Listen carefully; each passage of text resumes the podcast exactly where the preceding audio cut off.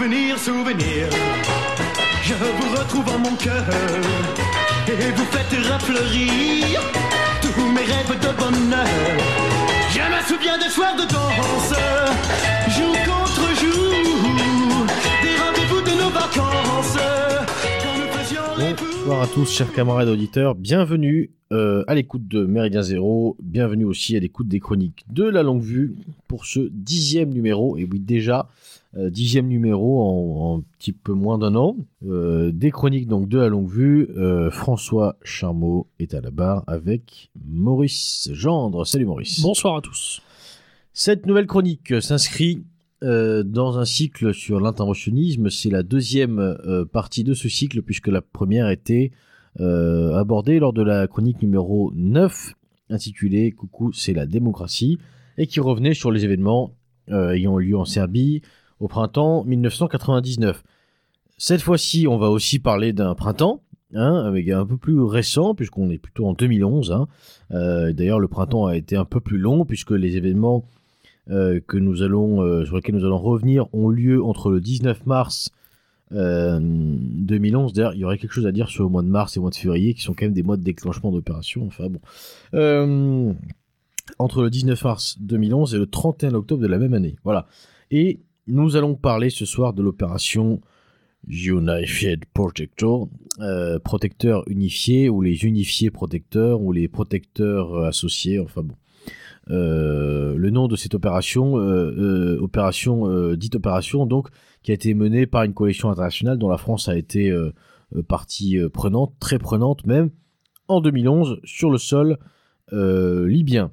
Alors, euh, rapidement, à la veille de l'opération, on va brosser un peu l'état des lieux, euh, j'allais dire, euh, de l'actualité libyenne à la veille de l'opération. Comme chacun sait, la Libye n'a pas échappé au mouvement tout à fait spontané, naturel et populaire des printemps arabes hein, qui ont secoué. qui ont secoué une grande partie du Proche et Moyen-Orient en 2010-2011, disons. Et à la veille de l'opération, les troupes euh, gouvernementales, donc euh, les troupes euh, libyennes hein, du général Kadhafi, ont repris euh, le dessus sur les insurgés qui ont dû battre en retraite. hein. La situation, petit à petit, euh, revient à l'avantage eh bien, des forces libyennes. Et début mars, à tel point que début mars, il ne reste en fait que deux grandes villes euh, qui sont encore sous contrôle total des insurgés, à savoir Mistrata et ouais. surtout Benghazi. Un assaut euh, final contre ces villes et donc la fin de toute forme de rébellion en Libye euh, semble être en préparation côté euh, libyen. Et euh, les Occidentaux estiment qu'en cas de victoire de l'armée libyenne, les rebelles seront tous massacrés. Bon, de ce point de vue-là, c'est probablement pas fou. En Europe, En tout cas, pas dans les proportions qui avaient été annoncées. alors, bien sûr. En- que quand je dis que c'est pas faux, je, je sous-entends simplement que potentiellement, euh, il est fort peu probable que euh, une loi d'amnistie euh, vienne se- secourir les rebelles en cas de victoire de Kadhafi, ce qui ne sera de toute façon pas le cas. En Europe, un homme est particulièrement actif sur le sujet. C'est euh, Nicolas Sarkozy, alors président de la République située en France. Le 10 mars, donc seulement neuf jours avant le début de l'opération, il reçoit à l'Élysée des représentants euh, du Conseil de transition libyen, donc c'est un organe insurgé, hein, euh, et il devient le premier euh, dirigeant à reconnaître cet organe insurgé, rappelons-le, comme étant le seul représentant officiel de la Libye. Alors, Sarkozy, celui dont on a encore des images qu'on peut qu'on doit pouvoir trouver sur internet datant de 2006 euh, en train de fumer la chicha avec d'ailleurs Claude Guéant et Brice sous une tente avec Kadhafi euh, vient de trahir euh, le 10 mars euh, un de ses soutiens financiers de la campagne 2007 clairement Euh, et après tout, bon, qui est vraiment surpris en ce qui concerne Sarkozy. Dans un premier temps, Sarkozy est assez isolé sur la scène européenne pour demander l'intervention. Hein, et c'est avec le soutien finalement de la Ligue arabe euh, et surtout des Qataris et Saoudiens et des Qataris et Saoudiens qui pour une fois feront cause commune sur un sujet euh, bien particulier, qui va réussir à emmener dans son escarcelle d'abord les Britanniques et ensuite à travers eux euh, les Américains. À tel point que le 17 mars, donc là on n'est plus qu'à J-2 de l'opération, une résolution, la numéro 1973, est votée à l'ONU et elle instaure une zone d'exclusion aérienne au-dessus euh, de la Libye. Alors une zone d'exclusion aérienne, pour ceux qui ne connaîtraient éventuellement pas euh, la chose, c'est tout simplement l'interdiction euh, du de l'espace aérien libyen, c'est-à-dire que plus aucun avion, civil mais aussi militaire, n'a le droit de voler dans le sol libyen sous peine eh bien d'être intercepté et même détruit dans le contexte actuel. Cette manœuvre elle a pour but de clouer clairement au sol l'aviation libyenne on comprend bien que dans la guerre moderne, euh, l'aviation c'est un atout euh, important et l'aviation libyenne était euh, relativement développée, en tout cas à l'époque, et, aurait permis probablement aux troupes de Kadhafi de prendre le meilleur sur les troupes insurgées, notamment à Benghazi. Le 23 mars, donc quelques jours après l'opération, pour se justifier, Sarkozy déclare la chose suivante si Kadhafi J'aurais pu essayer de vous la faire avec l'accent, mais je ne vais pas y arriver. Si Kadhafi était entré dans Benghazi, Srebrenica à côté serait passé pour un non-événement. L'Europe n'avance pas sans l'Allemagne, mais pour la défense, on avance avec les Anglais. Le deuxième objectif de cette opération en Libye, c'est toute la question de nos relations avec les pays arabes réussissant leur marche vers la démocratie. Et puis, la troisième chose, ce sont les valeurs de la France. Si nous n'avions pas fait ça, ça aurait été une honte on retrouve, là encore, un petit concept quand même de guerre humanitaire, hein, les, valeurs. Euh, la R2P, bah là c'est vraiment la R2P qu'on a évoqué très brièvement le mois dernier euh, dans l'émission sur la, la guerre au Kosovo en 99, c'est la fameuse responsabilité de protéger qui est mise en œuvre.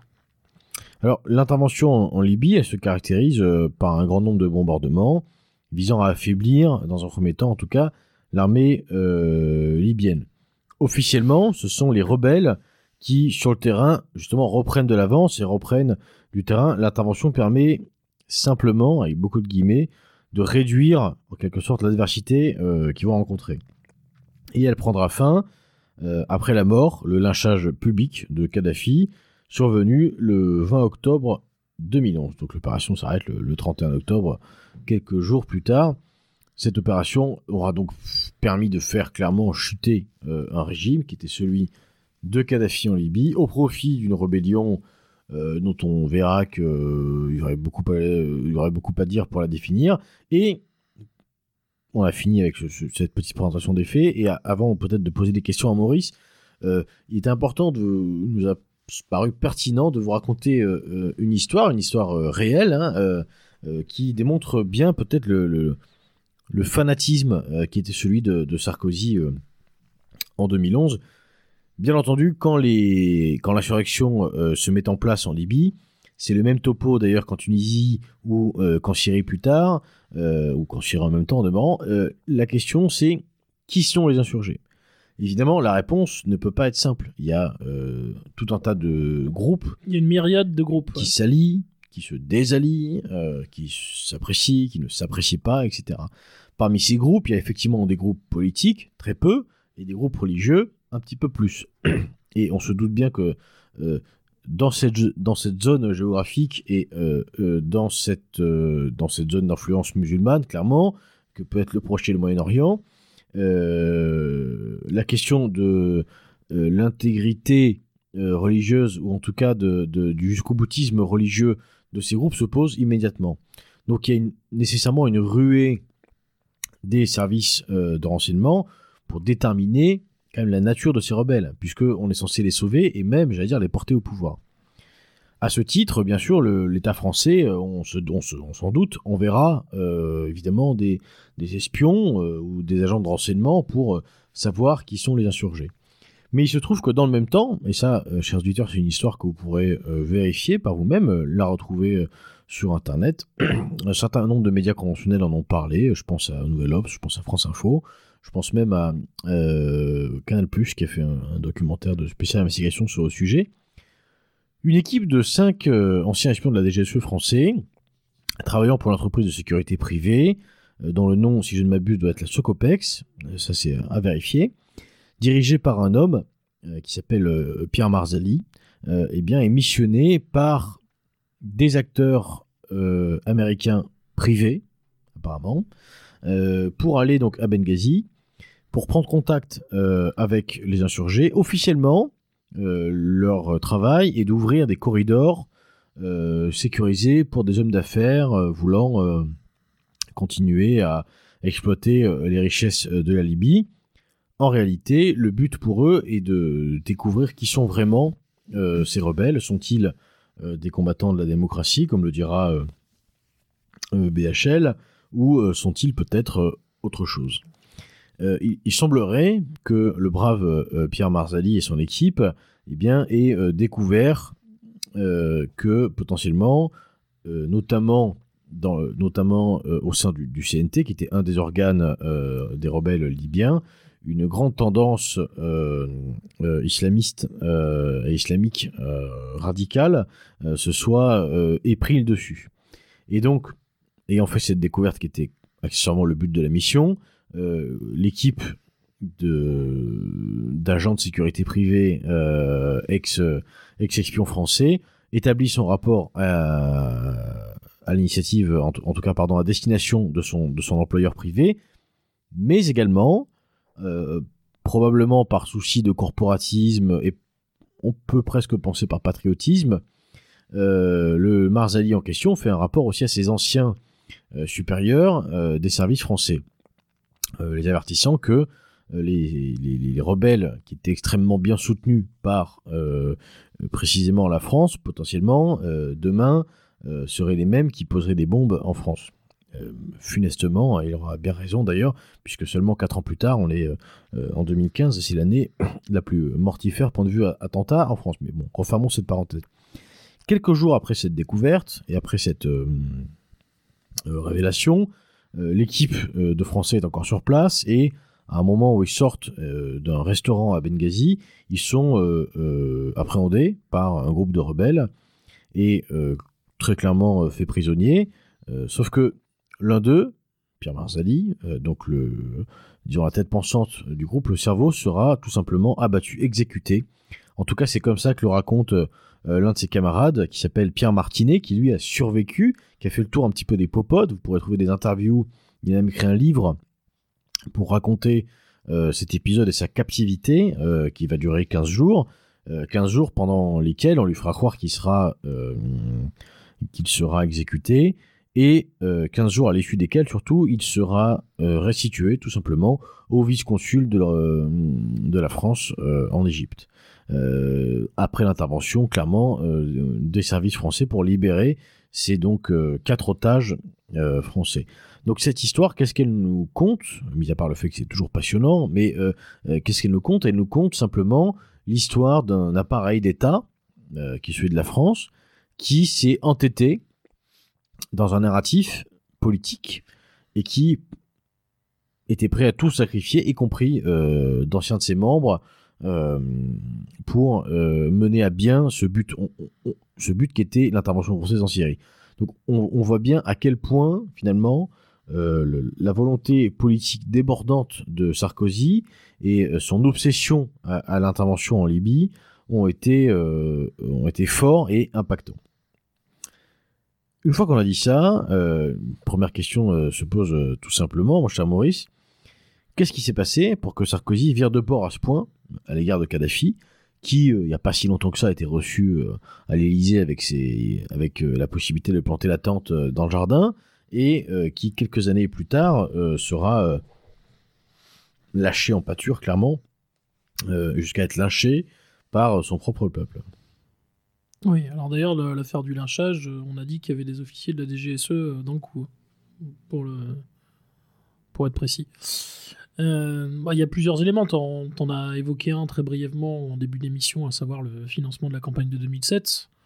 Euh, évidemment, euh, le meilleur moyen d'effacer un crime, c'est ou un délit, c'est de, c'est d'éliminer les, comment dirais-je, Les témoins et les les complices. témoins et les complices. Donc, ça, c'est un premier élément.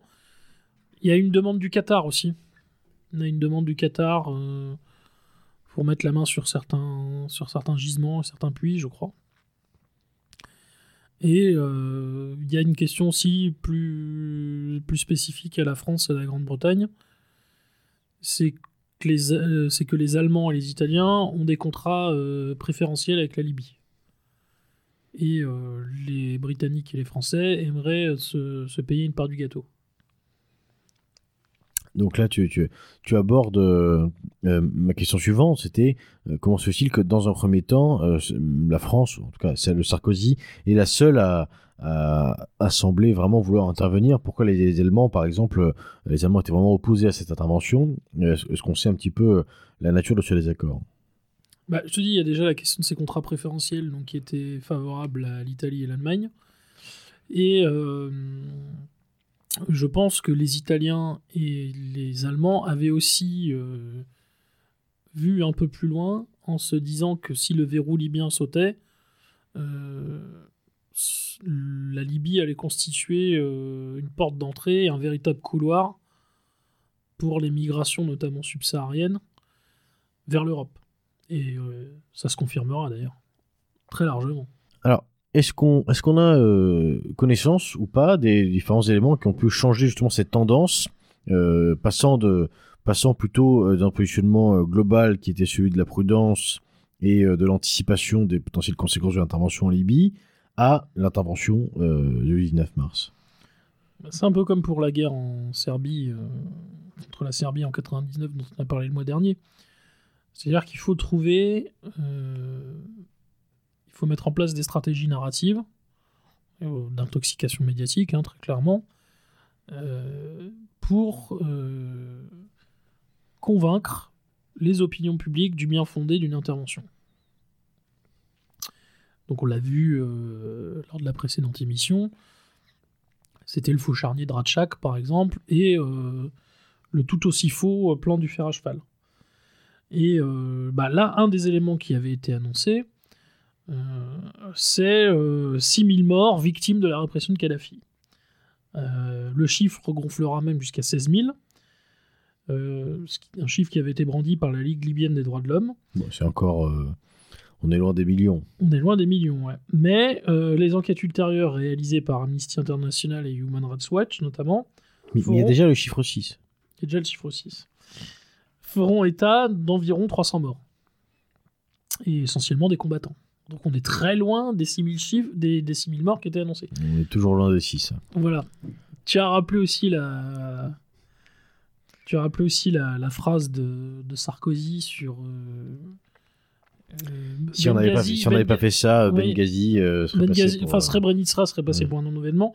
Alors là, c'est pareil, j'invite nos, nos auditeurs à aller se renseigner sur ce que dit John Lowland, notamment, sur Srebrenica. Et il- pour ceux qui ne se sont pas penchés euh, sérieusement sur le sujet, ils risquent d'être un peu surpris parce, par rapport à ce qu'ils entendent habituellement à la télé. Mais de toute manière, c'est clair que euh, l'argumentaire de Sarkozy, c'est euh, on se croirait dans le sentier euh, dans les années 90 euh, avec un type qui, qui vend un tapis, quoi. Un peu, ouais. C'est un peu ça.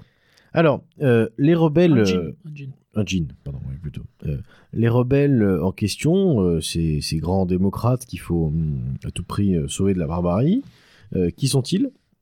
Alors en fait, Est-ce qu'on le sait? Surtout, bon, j'imagine bien qu'il n'y a pas une définition, mais globalement, quelle est la tendance majoritaire chez eux? Alors bon, on a présenté au début, on a dit qu'ils avaient un caractère pacifique, voire presque pacifiste. C'est pour ça qu'ils ont fait une guerre civile. Voilà, tout à fait. Et alors, euh, il y a un journaliste de l'Humanité Dimanche qui, quelques années, a fait un. Oui, vous voyez, on, ne, se, pr- on ne se- on ne se prive de rien sur, euh, dans le- sur longue vue. On cite l'Humanité Dimanche, mais bon, quand les- des choses intelligentes sont dites, il faut pas se priver. Et le. Donc c'est rare. Donc, euh, Voilà, d'autant plus. Le journaliste précise une vérité partielle doublée, alors sur le caractère pacifique hein, de ces manifestants, il dit une vérité partielle doublée d'un nouveau mensonge, puisque le Qatar, de l'aveu même du chef d'état-major de l'émirat gazier, avait déployé par centaines ses forces spéciales pour épauler et armer les rebelles dès le début du conflit. Bon, on découvrira très vite euh, que les rebelles en question sont euh, parfaitement djihado-compatibles, on va dire ça comme ça.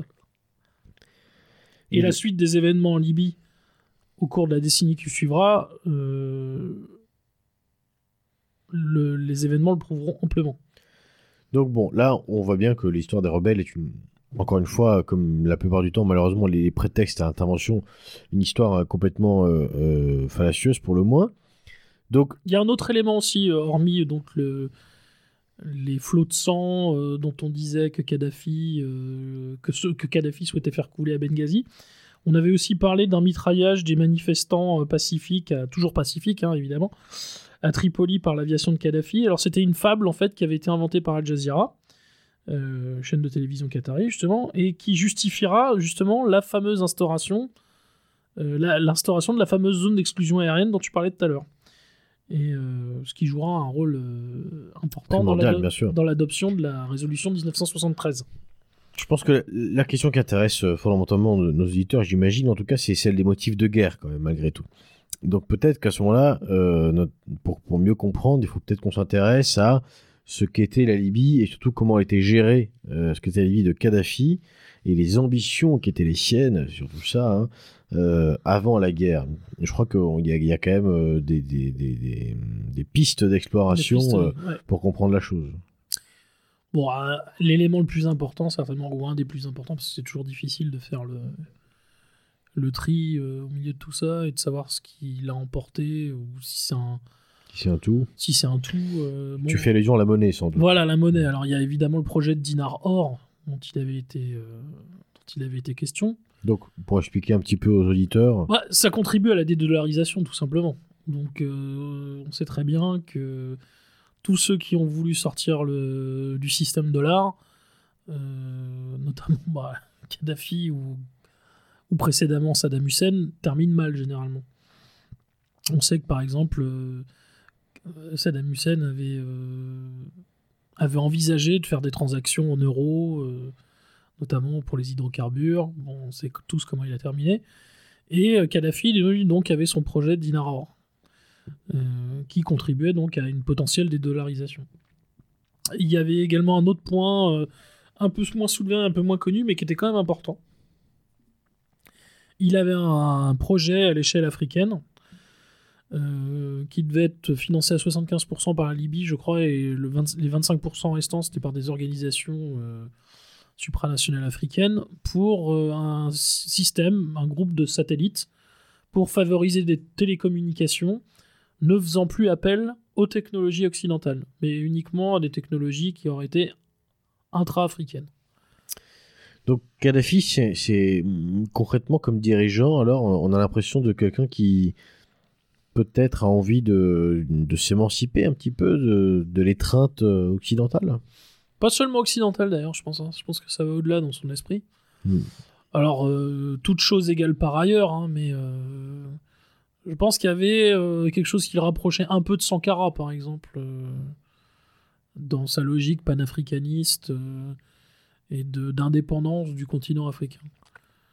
Il y a aussi des accrochages très sévères qu'il avait eu, notamment avec le- avec l'Arabie Saoudite, ce qui expliquera aussi euh, l'entente passagère entre Qataris et Saoudiens pour le renverser. D'ailleurs, qui est terminée, hein, qui est largement, Largement, terminée sur la question libyenne, puisque l'Arabie Saoudite, on en parlera peut-être tout à l'heure, est un des pays avec les Émirats Arabes Unis et l'Égypte qui soutiennent le maréchal Haftar, alors que euh, le Qatar est, un, est le pays avec la Turquie qui soutient euh, la GNA, donc le, le gouvernement d'union nationale, qui est reconnu par l'ONU de Fayez el-Sarraj. Mhm. Voilà. Ça, on en parlera tout à l'heure, mais donc, voilà, enfin, les factions qui sont soutenues euh, par l'Arabie Saoudite et le, Qat- et le Qatar aujourd'hui en Libye ne sont plus les mêmes, ne sont pas les mêmes. Oui, ils ont, ils ont fait front commun contre Ils ont fait front commun pour le renverser, et voilà. Alors, euh, la Libye, on a quand même l'impression que c'est un, un- un- j'allais dire, un, un univers euh, peut-être un petit peu à part dans le, dans le monde arabe. Ça se traduit peut-être aussi euh, euh, par la gouvernance de, Kadhafi ou par des, spécificités culturelles? À la Jamaria, c'est un peu particulier. Euh, on pourrait parler quasiment de conseils tribaux. c'est presque. Alors, là aussi, hein,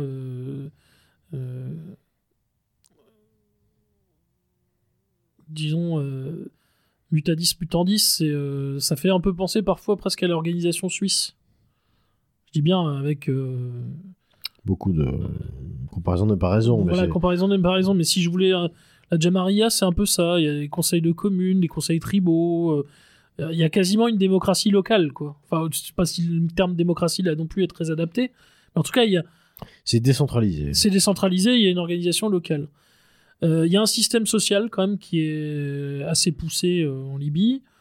Euh, alors le terme d'État-providence, là aussi, est trop français, euh, ne conviendrait pas, mais sous certains aspects, ça pourrait y ressembler. Euh, Il y a quand même ce projet qu'il a réussi à mettre au point d'irrigation, notamment des zones les plus désertiques et les plus ensablées en Libye, notamment avec un système euh, souterrain, un système aquifère souterrain. Je crois qu'il avait été fait par la Corée, je crois d'ailleurs. Donc il a mis en place quand même un certain nombre de choses euh, qui en font un peu un, un pays à part en Afrique. C'est un pays à part. Voilà. Et qu'il est, qu'il est resté, d'ailleurs. Qu'il est resté. Au final. Puisque dans, les, dans les conséquences, euh, même euh, de ce qu'on évoque maintenant et plus largement du printemps arabe, euh, on est encore en Libye, la situation est encore extrêmement tendue et versatile. Tout à fait. Alors, Tout à l'heure, tu parlais des, ce qui avait poussé probablement euh, Sarkozy à intervenir.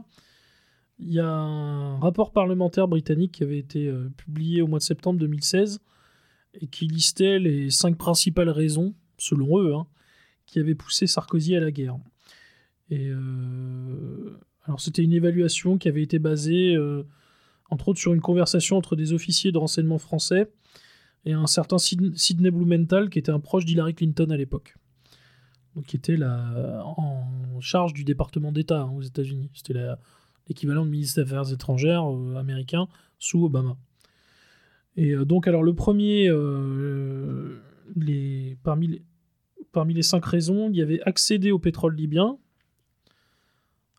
accroître l'influence française en Afrique du Nord, améliorer la situation politique en France, enfin sa situation politique en France, celle de Nicolas Sarkozy, donner l'opportunité à l'armée française de renforcer son rang, et 5. Contrer la prétention de Kadhafi à supplanter la France comme puissance dominique- dominante pardon, dans l'Afrique francophone. Bon, alors, il y a, y a du pour et du... Enfin, il y a des choses contestables, je pense, euh, dans certains des éléments avancés, mais il y a quand même un noyau de vérité. Et euh, notamment, je pense, pour euh, surtout le plan, un des points les plus importants, le... accéder au pétrole libyen. Je pense que ça, c'était un point essentiel. Disons, acc- y accéder dans, des, dans les conditions qui étaient à peu près celles des Allemands et des Italiens. Quoi. Ça. Et évidemment, il y a les demandes des Qataris auprès de Sarkozy, d'Altani. et on, on, on sait les rapports que, que Sarkozy a entretenus avec, euh, avec les Qataris. Les Alors, Qataris, oui. si on s'intéresse... peut-être en dire un mot d'ailleurs très rapidement. Oui, oui, oui. C'est un secret de polichinelle aujourd'hui. hein, euh, Nicolas Sarkozy avait dit euh, à Altani qu'il se débrouillerait pour que le Qatar obtienne la Coupe du Monde 2022.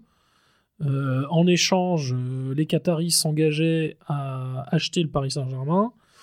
Et Michel Platini, qui était donc un des responsables de la FIFA à l'époque, avait pour mission de faciliter et de favoriser tout cela par l'intermédiaire notamment de son fils, qui était également euh, proche, euh, proche des Qataris. Et il y a un personnage, un autre personnage, Zidane, euh, Zidane, pour pas le nommer, qui avait touché, je crois, 40 millions du Qatar pour faire la promotion de la, de la Coupe du Monde en 2022 euh, dans l'émirat gazier. Bon, Oui. ça c'est un des, un des éléments. hein. Il y avait aussi des avantages fiscaux accordés au Qatar en France, etc. Donc, Alors, si, euh, si on avance un petit peu et qu'on s'intéresse maintenant aux, conséquences euh, de cette intervention sur la Libye, les conséquences immédiates, euh, on les connaît, hein, c'est la chute de Kadhafi. Que se passe-t-il ensuite en Libye? Où, où en est globalement la, Libye aujourd'hui depuis cette intervention? Kadhafi est tombé. tu l'as évoqué rapidement tout à l'heure, mais globalement, la situation n'est pas apaisée dans la mesure où euh, il n'y a jamais eu encore depuis, il n'y a jamais eu vraiment de, gouvernement euh, stable et solide du pays. Est-ce qu'on peut revenir un petit peu là-dessus? C'est un chaos en fait. hein. Euh, c'est un chaos. Des milices se font face, des, factions, des groupes djihadistes.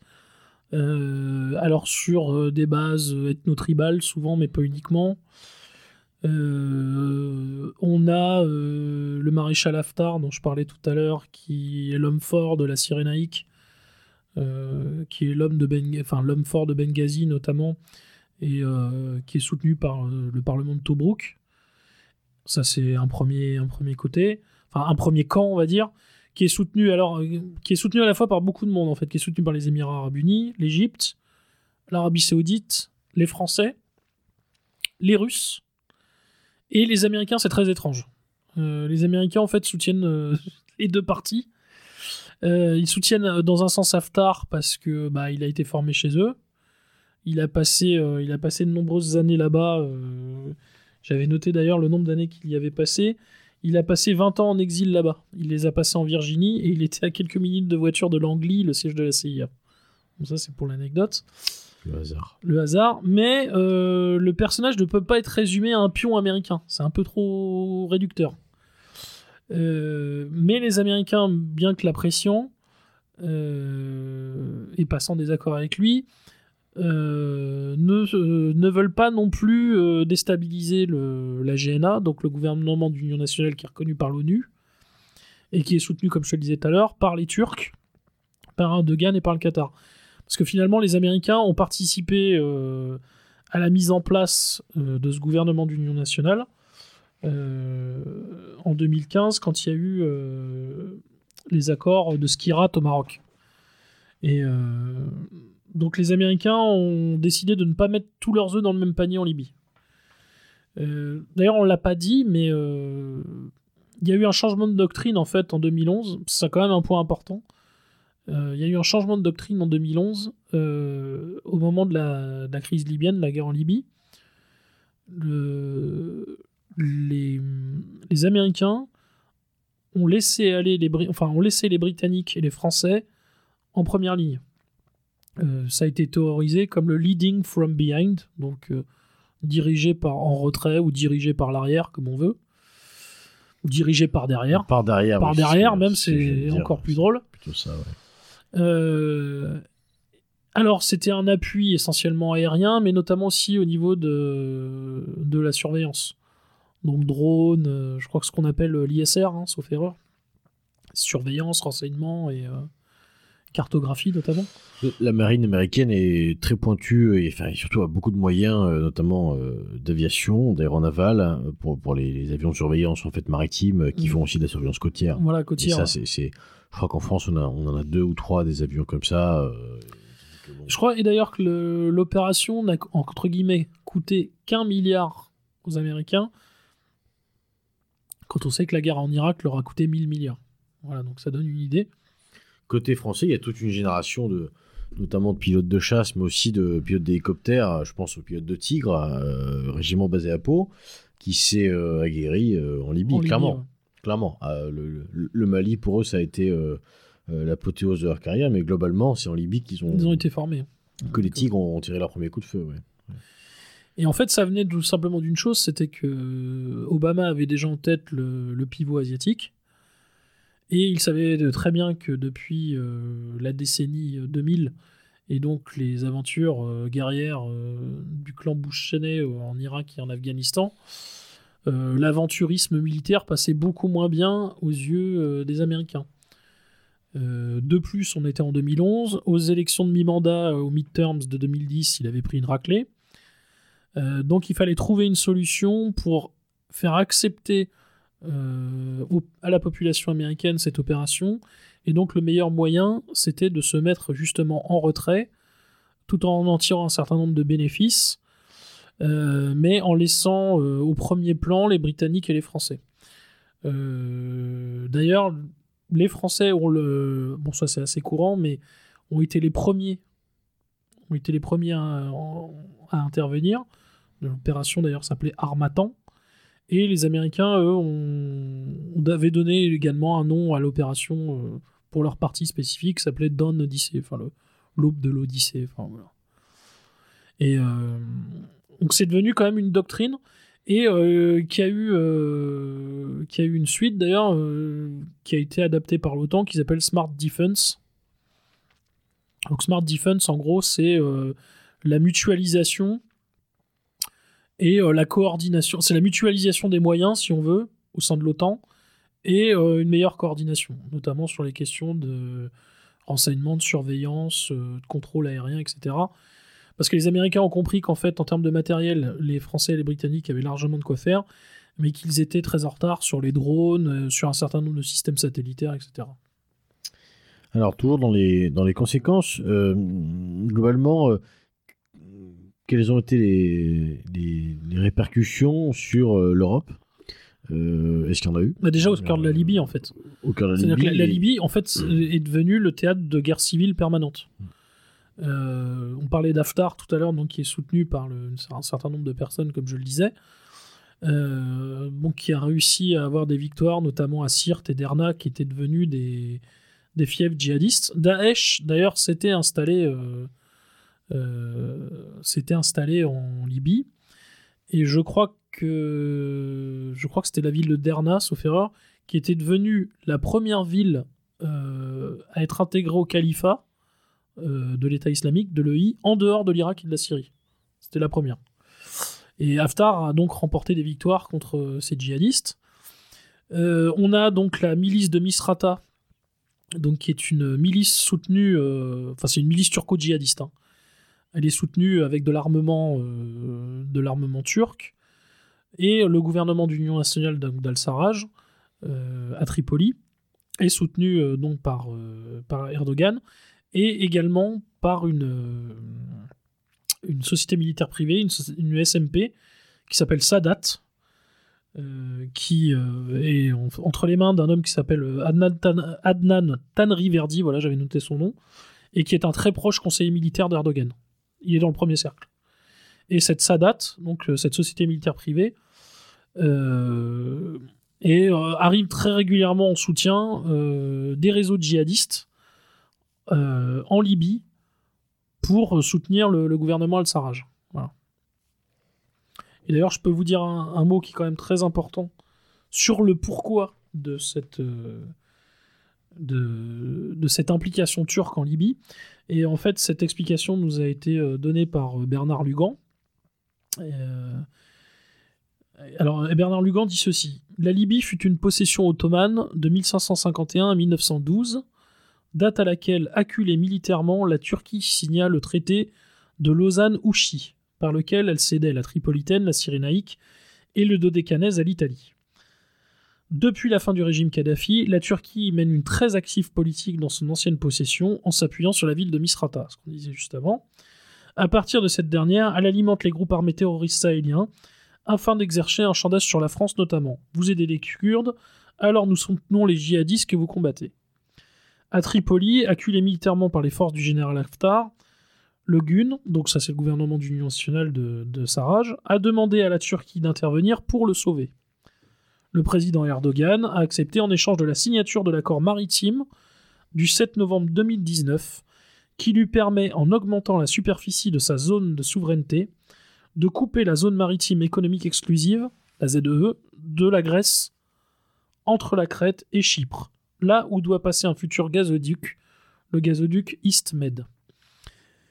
Et, euh, et donc Bernard Lugan d'ajouter le 7 novembre 2019, afin de contrôler le tracé du gazoduc EastMed par lequel se feront les futures exportations de gaz du, gigantesque gisement de la Méditerranée orientale vers l'Italie et l'UE, la Turquie a signé avec le GUN, l'un des deux gouvernements libyens, donc l'un des deux gouvernements libyens, un accord définissant les ZEE des deux pays, conclu en violation du droit maritime international et aux dépens de la Grèce et de Chypre. Cet accord trace aussi artificiellement qu'illégalement une frontière maritime turco-libyenne au milieu de la Méditerranée. Alors la question est pourquoi? Bah, En Méditerranée, donc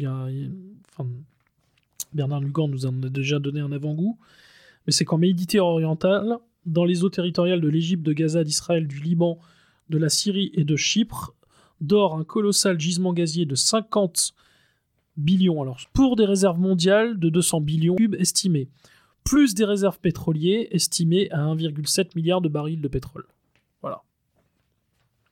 Donc ce qui est évidemment une des raisons qui explique l'implication turque auprès de la JNA, donc le, le gouvernement reconnu par l'ONU de, de Fayez el-Sarraj. La, la démocratie rapporte euh, décidément beaucoup. Alors, euh, les, les conséquences peut-être sur le, sur le sol européen. Euh, parce qu'il y en a une au moins euh, que tout le monde a bien vue hein, à partir de 2011. euh, un tout petit peu plus tard, puisque la première grande vague euh, officielle, en tout cas, c'est 2015. 2000 2013. 2015. Et 2015 venait essentiellement de Syrie. Et ce que tu disais d'ailleurs tout à l'heure en début d'émission, c'est que le- notamment le commando du 13 novembre était un commando qui s'était infiltré, Infiltré, ouais. dans les vagues de migrants euh, en provenance de Syrie euh, en 2015. Mais bon, Début glo- 2015. globalement, tous les, toutes les embarcations que euh, les, les, les gentils euh, militants de euh, SOS Méditerranée. SOS Méditerranée, euh, sauf bien sûr, euh, tout à fait par hasard en Méditerranée, doivent bien quand même embarquer sur des plages quelque part. Et effectivement, la route la plus logique pour un Africain d'Afrique noire qui veut se rendre en Europe, c'est de quand même passer par le Maghreb à, à un moment donné, ou en tout cas par euh, Ou par les pays Euh, limitrophes. ou par les pays limitrophes. Et euh, bon, le, Maroc, l'Algérie, la Tunisie ayant malgré tout des politiques relativement fermes, On l'a vu avec la Tunisie récemment. on l'a vu avec les Tunisiens récemment, euh, relativement fermes, en, en- en tout cas en ce qui concerne cette immigration-là, pas, pas la leur qui vient chez nous, mais euh, au moins celle-là, euh, blo- bloque en fait tout simplement, empêche un passage, et Kadhafi jouait aussi ce rôle-là De verrou. c'est un rôle de oui de verrou ou plutôt de régulateur, si on veut être exact, mais globalement, euh, euh, c'était quand même une première euh, barrière de corail, si j'ose dire. Et d'ailleurs, il était noté que dans beaucoup de propositions politiques, en tout cas celles qui paraissent intéressantes sur la gestion des immigrations euh, qui auraient pu être faites par la France, il y a évidemment la négociation avec ces pays pour en faire des, des- finalement des postes de frontières éloignés. Mais passons. La chute de, la chute de Kadhafi va euh, vraiment précipiter les, précipiter les choses de ce point de vue-là. Le verrou a sauté. Tout à fait, ouais. Et euh, on a vu réapparaître euh, dans ce pays aussi, notamment des marchés aux, esclaves et bah, des populations, notamment d'Afrique subsaharienne, réduites en esclavage, mises dans des cages, etc. chose qui était impensable sous Kadhafi, mais qui ont eu lieu donc depuis son renversement, euh, euh, notamment euh, par, par des groupes djihadistes. C'est dans la lecture qu'on fait de ces pays-là, il y a, souvent l'impression que, impression sans doute caricaturale, mais que malgré tout, il faut quand même un homme à poigne pour gérer une bande de sauvages. Et, Kadhafi avait certainement un certain nombre de défauts. hein. Il faut pas, il faut jamais idéaliser un homme politique qui, comme lui, a pu rester au pouvoir pendant quand même euh, de très longues années. 69. Euh, il voilà. arrive en 69 Euh, et il est parti en 2011. qui a côtoyé. Enfin, il est parti. euh, oui, il est parti. C'est un les sens euphémisme. terme, C'est un euphémisme. ouais. Euh, qui a côtoyé, euh, j'allais dire, euh, tous les grands dirigeants de la planète et qui, à un moment donné, était aussi dans leur camp. Il faut jamais, jamais l'oublier, mais Il a joué un peu sur tous les tableaux d'ailleurs. façon Erdogan, hein. Mm. Euh, Tout à fait, ouais. avec moins de moyens. Mais Ouais. euh, et on, on a quand même l'impression d'un- que la Libye a peut-être perdu malgré tout, euh, j'allais dire, un, un guide, un guide ou, ou même un maître. Oui, tout à fait, tout à fait. Bah, on peut pratiquement voir la même chose, euh, peut-être dans une moindre mesure quand même, euh, avec euh, Saddam Hussein en Irak, ou si ça avait été le cas avec Bachar el-Assad s'il avait été renversé euh, en Syrie. Tandis que c'est moins le cas, par exemple, euh, en Égypte ou en Tunisie, Mm. de, où bon, le, le départ de Ben Ali et de Moubarak n'a pas laissé. euh, euh, Bon, alors Morsi a été renversé quand même en oui. Égypte. hein. Non, mais je veux dire, Les non, frères musulmans ont été renversés. il y a eu des troubles euh, certains, mais on, a moins l'impression d'un pays orphelin, peut-être que la Libye, quand même, qui, qui était. c'est peut-être dû à la longévité aussi de. C'est devenu, oui, puis c'est vraiment devenu un champ de bataille, un, champ de, International. un champ de bataille international. C'est-à-dire que maintenant, euh, les puissances euh, étrangères euh, se euh, combattent par, par proxy, comme on dit, par procuration sur le sol libyen. Euh, je parlais de la Sadat tout à l'heure, donc le- cette SMP turque qui est entre les mains de, enfin, qui est dirigée par Tanri Verdi. Mais on peut parler de Wagner aussi. On peut parler de Wagner, on peut parler aussi des présent. Français. On peut parler aussi des Français qui ont perdu il y a encore euh, euh, quelques années, euh, officiellement cette fois, euh, des agents de la DGSE. Des agents de la DGSE. Armor, les pauvres, dans un accident d'hélicoptère. Mm. Bon, personne ne sera dupe. Apparemment, pour le coup, ce seraient les forces du général Haftar qui, qui les auraient, qui les auraient tout simplement descendus. Donc il y a encore, c'est un nid d'espions quoi. C'est pas, c'est plus le quart nid d'espions, c'est Ouais. Benghazi ou Mm. Tripoli nid d'espions. Oui, justement, et concernant donc ces SMP euh, présentes, euh, on sait que, par exemple, le, groupe Wagner, comme je le disais, donc, était, est présent.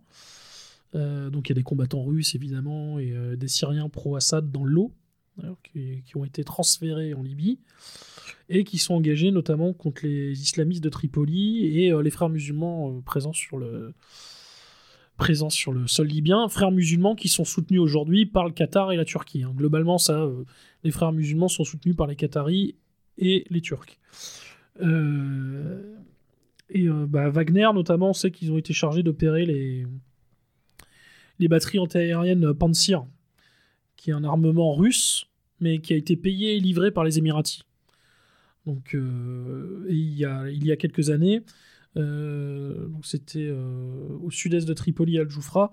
La Russie a également déployé des chasseurs MiG-29 euh, pour dissuader les forces loyales euh, à Tripoli de progresser vers l'est, donc euh, en direction de la Cyrénaïque, donc vers le maréchal Haftar. Mhm, mhm. Donc il y a aussi une implication, euh, comme je disais, de puissances étrangères euh, qui se font la guerre euh, directement sur le sol libyen, en soutenant telle ou telle partie en présente. Alors, Un peu ce qu'on a vu en Syrie aussi. hein, Oui. c'est ce que on, Enfin, un peu.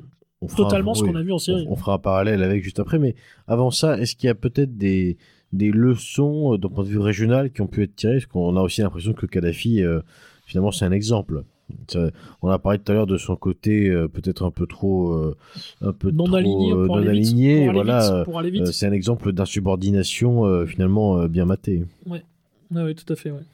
Et je pense qu'il y a une conclusion qui a été tirée aussi.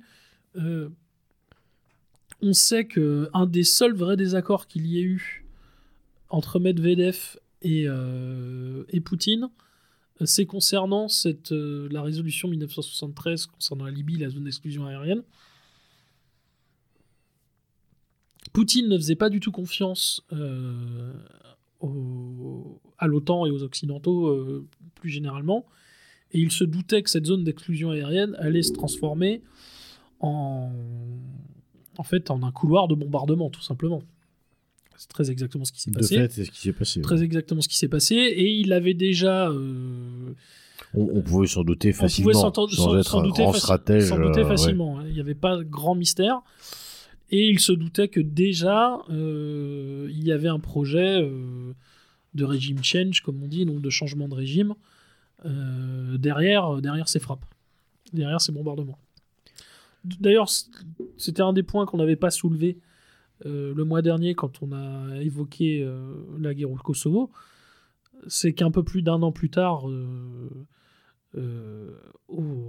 en Serbie, Milosevic sera renversé un peu plus de, en- donc en 2000, et ça sera une des premières révolutions colorées du type de celle qu'on verra après fleurir un peu partout, avec notamment la, la fameuse organisation Hotport avec son, son point fermé, euh, qui euh, qui a fait des petits et qu'on a vu qu'on a retrouvé euh, notamment en Égypte au moment du renversement de Moubarak, des, des mecs d'Hotport étaient présents. La, hum, comment dirais-je la, le, le parallèle, la place, la place Tahrir. oui, le, le, le parallèle avec la Syrie, il, il est intéressant puisque ces événements commencent peu ou prou en même temps, euh, quelques semaines, quelques mois d'intervalle, et euh, avec deux résultats, avec deux profils effectivement de dirigeants relativement similaires, puisque euh, Al-Assad est là depuis très longtemps, Kadhafi aussi, Al-Assad c'est même une dynastie. Donc, pour autant, bon, euh, Al-Assad est toujours là, hein, Kadhafi n'est plus là depuis maintenant 12 ans, la Libye est un espèce de champ de ruines, la Syrie, j'allais dire aussi, euh, si ce n'est que il y a quand Plus un même pays qu'on oublie encore... euh, toujours, le, le- le Yémen. oui, tout à fait. Si ce n'est qu'il y a quand même une, une- encore une, euh, comment dirais-je, une espèce de colonne vertébrale gouvernementale, en tout cas, qu'il n'y a plus en Libye. Alors, qu'est-ce qu'est-ce qui a fait que l'un a tenu et pas l'autre? Alors, tout ça n'est que spéculation, mais on a quand même l'impression d'un soutien aussi euh, euh, russe, euh, Oui, bah, peut-être plus pour fort en, en Syrie. Pour, Sy- pour la Syrie, ça paraît évident. Bon, après, il y a les raisons évidentes en Syrie. Euh, les Américains voulaient euh, conserver leur base navale à Tartus. euh, maintenant, ils ont leur base aérienne à Mémine, etc. Ils voulaient garder un accès sur la Méditerranée. Mais tout simplement, ils avaient aussi vu ce qui s'était passé en Libye euh, avec le renversement de Muammar Kadhafi et euh, ils s'étaient promis de ne plus s'y laisser prendre. Et c'est comme ça que François Hollande n'aura pas le destin d'un Sarkozy pour ouvrir un théâtre euh, d'opération. d'opération, ouais. Qu'il aurait- ce qu'il aurait aimé, euh, ce qu'il aurait aimé faire. Alors visiblement, il se dit que euh, François Hollande avec les Saoudiens euh, aurait tenté de participer à une tentative d'assassinat de Bachar el-Assad. C'est aujourd'hui pratiquement un fait acquis. Alors si on a bonne enfin François Hollande arrive en 2012 euh, à la présidence. Donc les premiers mois de la guerre en Syrie, c'est encore Nicolas Sarkozy. Et euh, il est fort probable euh, qu'il envisageait de faire euh, probablement la même chose qu'en Libye avec Kadhafi. Sauf que visiblement, il a été calmé par Guéant et Longuet. Donc Longuet qui était le ministre de la Défense à l'époque et Guéant qui était le, le secrétaire général de l'Élysée. Et qui lui ont dit surtout de ne pas s'embarquer là-dedans, dans le théâtre syrien, Très probablement parce que Longuet et Guéant euh, sont globalement des mecs un peu moins stupides euh, que la moyenne, et surtout ils savaient que la fameuse ASL, l'armée syrienne libre, euh, était en fait une émanation directe des frères musulmans et que des groupes djihadistes étaient déjà venus s'y greffer. Avant qu'on voit tous les groupes ouais. surgir de droite à gauche, le Front al-Nusra, qui était une branche, la branche syrienne d'Al-Qaïda, etc. Euh, mais ils avaient vite compris que même l'ASL en fait n'était pas composée de gentils euh, démocrates modérés, euh, mais plutôt de d'égorgeurs modérés quoi. Donc au moins Sarkozy n'a pas fait cette erreur en- lors des derniers mois de sa présidence, visiblement sur les conseils de, de Guéant et Longuet. Mais il a déjà fait une erreur terrible avec la, la- avec la Libye évidemment. En conclusion, peut-être euh, quelques mots quand même euh, euh, sur ce sur cet épisode d'interventionnisme qui traduit là encore cette, ce- cette idée un peu mondiale. On l'a vu parce que 99 c'était vraiment c'était l'OTAN déjà et c'était quand même à dominance américaine. hein, la volonté d'intervenir, les motifs de guerre, tout, tout cela était vraiment très américain. Là, on s'aperçoit pour ce qui est de, de 2011 avec Kadhafi et, la Libye, finalement, les motifs de guerre sont assez équilibrés entre euh, les Européens, en tout cas la France, et euh, les Américains. On a l'impression aussi euh, que la France est vraiment incarnée à ce moment-là par un Sarkozy qui veut se donner de l'importance, qui veut exister. Regarde, moi aussi, je peux faire la guerre, etc. On, est, vraiment là-dedans. Mais globalement, euh, pour conclure ce cycle sur l'interventionnisme, euh, on pourrait s'amuser à résumer un petit peu ce, ce terme. Finalement, euh, Maurice, c'est cette idée que certains pays, à un moment donné, se proclament euh, voilà, gendarmes. Gendarme et, euh, donc, euh, d'ailleurs, le terme d'intervention porte bien son nom. C'est-à-dire qu'on Mm. vient séparer une bagarre, etc. Et en, en réalité, c'est un gendarme ripou, quoi. C'est-à-dire que c'est un gendarme qui se sert au passage.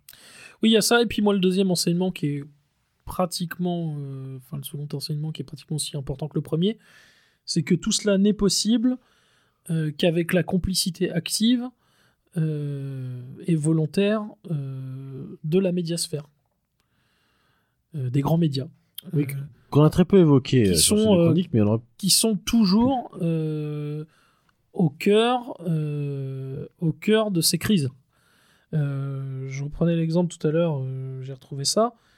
Euh, dans la crise libyenne, dans la guerre en Libye, euh, Al, Jazeera avait fait construire euh, un, studio à Doha, donc au Qatar, qui reproduisait la place verte et Bab al-Aziza, Babel, Azizia, pardon.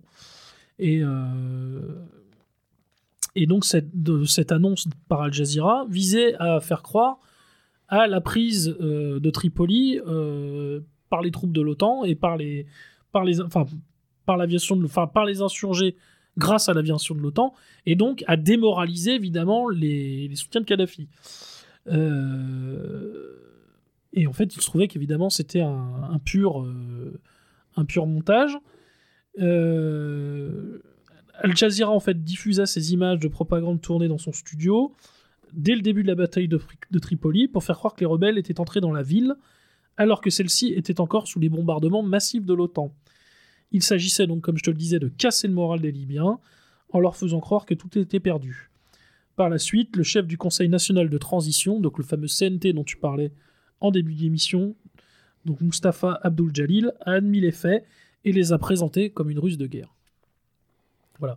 Donc, euh, lors de l'émission précédente, on parlait euh, euh, du rôle, du rôle de TF1, euh, du Daily Mirror, de La Croix, du journal Le Monde, euh, euh, dans l'intoxication médiatique euh, autour du faux, euh, plan génocidaire euh, faire à cheval.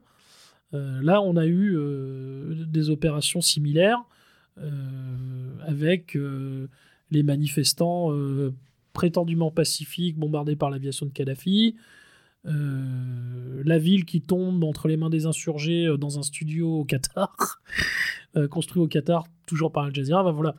Euh, et évidemment, euh, toute la presse française qui reprenait à l'unisson euh, les 6000 morts potentiels, voire les 16 000 euh, de Kadhafi, enfin provoqués par Kadhafi, qui visait à briser ces sympathiques rebelles démocrates et modérés qui respiraient la joie de vivre.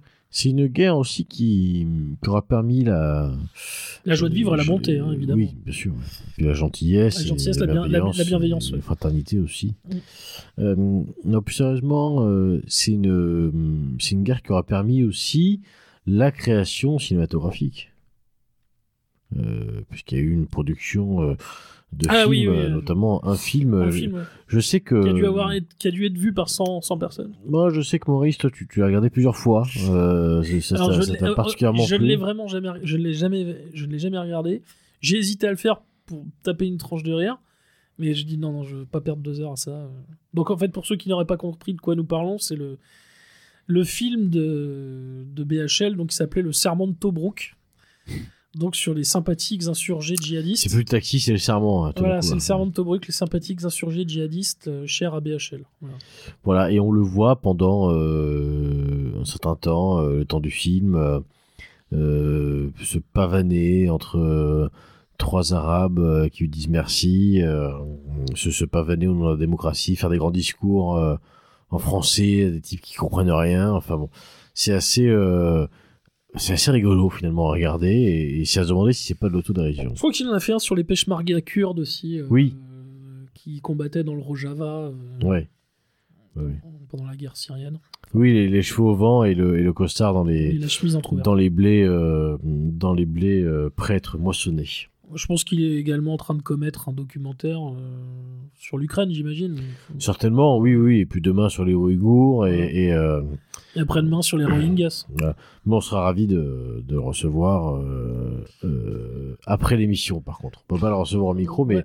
s'il veut venir après pour qu'on rigole un coup, c'est c'est tout à fait possible. Voilà, Bernard, si tu nous écoutes. Euh, plus sérieusement, chers auditeurs, nous arrivons à la fin de cette émission, de cette chronique. Merci beaucoup, euh, Maurice, pour ton travail. Merci, cher François. Et euh, merci à vous, chers auditeurs, d'avoir écouté ce dixième numéro des chroniques de la longue vue. N'oubliez pas de soutenir Marien Zéro en effectuant un petit don. C'est possible euh, de le faire sur notre site internet. Et on va tâcher d'utiliser les sous un peu mieux que BHL. Voilà. Allez, merci beaucoup. Bonne soirée. Bonne soirée, chers auditeurs. À très bientôt.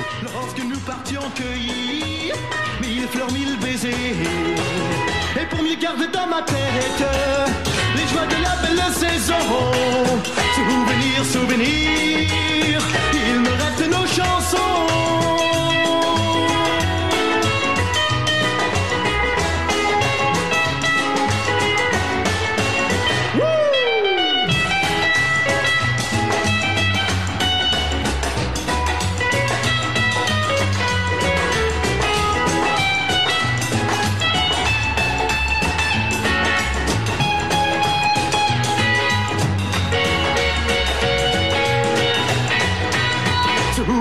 souvenirs des départs dans le matin où le soleil semblait rire tout le long de nos chemins. Nous n'avions au fond de nos poches qu'un peu d'espoir, mais nous partions comme Gavroche, le cœur assez bavard. Souvenir, souvenir, pour revenir dans ma vie, illuminant l'avenir lorsque mon ciel est trop gris et pourtant ça j'en suis certain. Souvenir, souvenir, vous resterez mes copains.